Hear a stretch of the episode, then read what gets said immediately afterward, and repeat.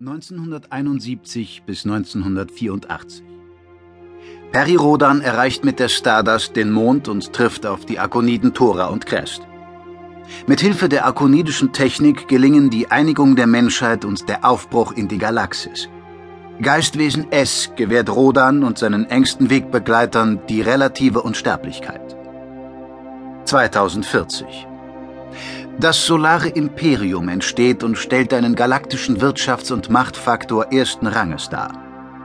In den kommenden Jahrhunderten folgen Bedrohungen durch die Pospis sowie galaktische Großmächte wie Akonen und Blues. 2400 bis 2406 Entdeckung der Transmitterstraße nach Andromeda, Abwehr von Invasionsversuchen von dort und Befreiung der Völker vom Terrorregime der Meister der Insel. 2435 bis 2437. Der Riesenroboter Old Man und die Zweitkonditionierten bedrohen die Galaxis. Nach Rodans Odyssee durch M87 gelingt der Sieg über die erste Schwingungsmacht. 2909 Während der Second Genesis-Krise kommen fast alle Mutanten ums Leben.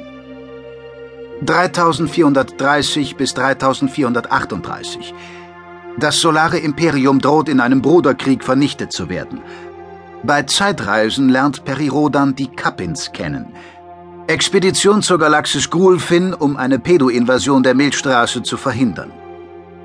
3441 bis 3443. Die Marco Polo kehrt in die Milchstraße zurück und findet die Intelligenzen der Galaxis verdummt vor. Der Schwarm dringt in die Galaxis ein.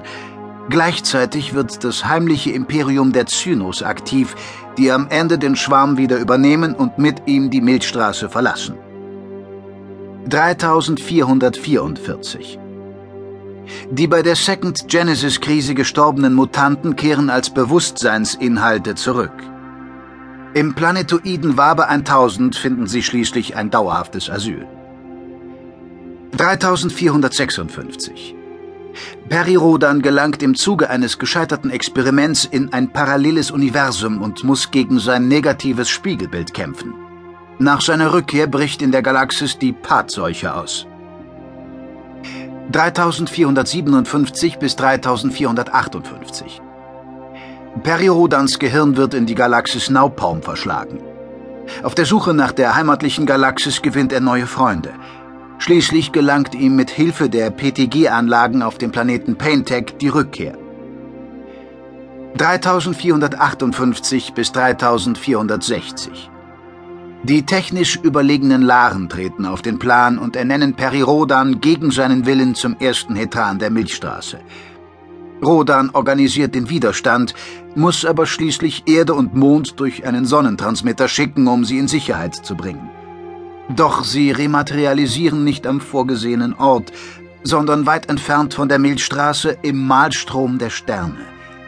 Den Terranern gelingt es nur unter großen Schwierigkeiten, sich in dieser fremden Region des Universums zu behaupten.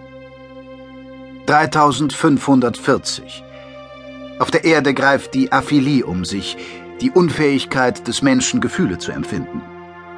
Perirodan, die Mutanten und andere Gesundgebliebene beginnen an Bord der Sol eine Reise ins Ungewisse. Sie suchen den Weg zurück in die Milchstraße. 3578 In Balain Dagar wird die Sol von den Keloskern festgehalten, einem Volk des Konzils der Sieben. Um der Vernichtung der Kleingalaxis zu entgehen, bleibt der Sol nur der Sturz in ein gewaltiges Black Hole. 3580 die Laren herrschen in der Milchstraße. Die freien Menschen haben sich in die Dunkelwolke Profgon-Faust zurückgezogen. Neue Hoffnung keimt auf, als der Verkünder des Sonnenboten die Freiheit verspricht. Lord Admiral Atlan sucht die Unterstützung alter Freunde. Die galaktische Völkerwürde-Koalition GAFÖK wird gegründet. Auf der Erde im Malstrom zeichnet sich eine verhängnisvolle Entwicklung ab. 3581 die Sol erreicht die Dimensionsblase der Zygmakonen und begegnet den Spezialisten der Nacht. Um die Rückkehr zu ermöglichen, dringt ein Stoßtrupp in die Galaxis der Laren vor und holt das Berax-Colt an Bord. Nur knapp entgeht die Sol der Vernichtung. Die Entstehung des Konzils wird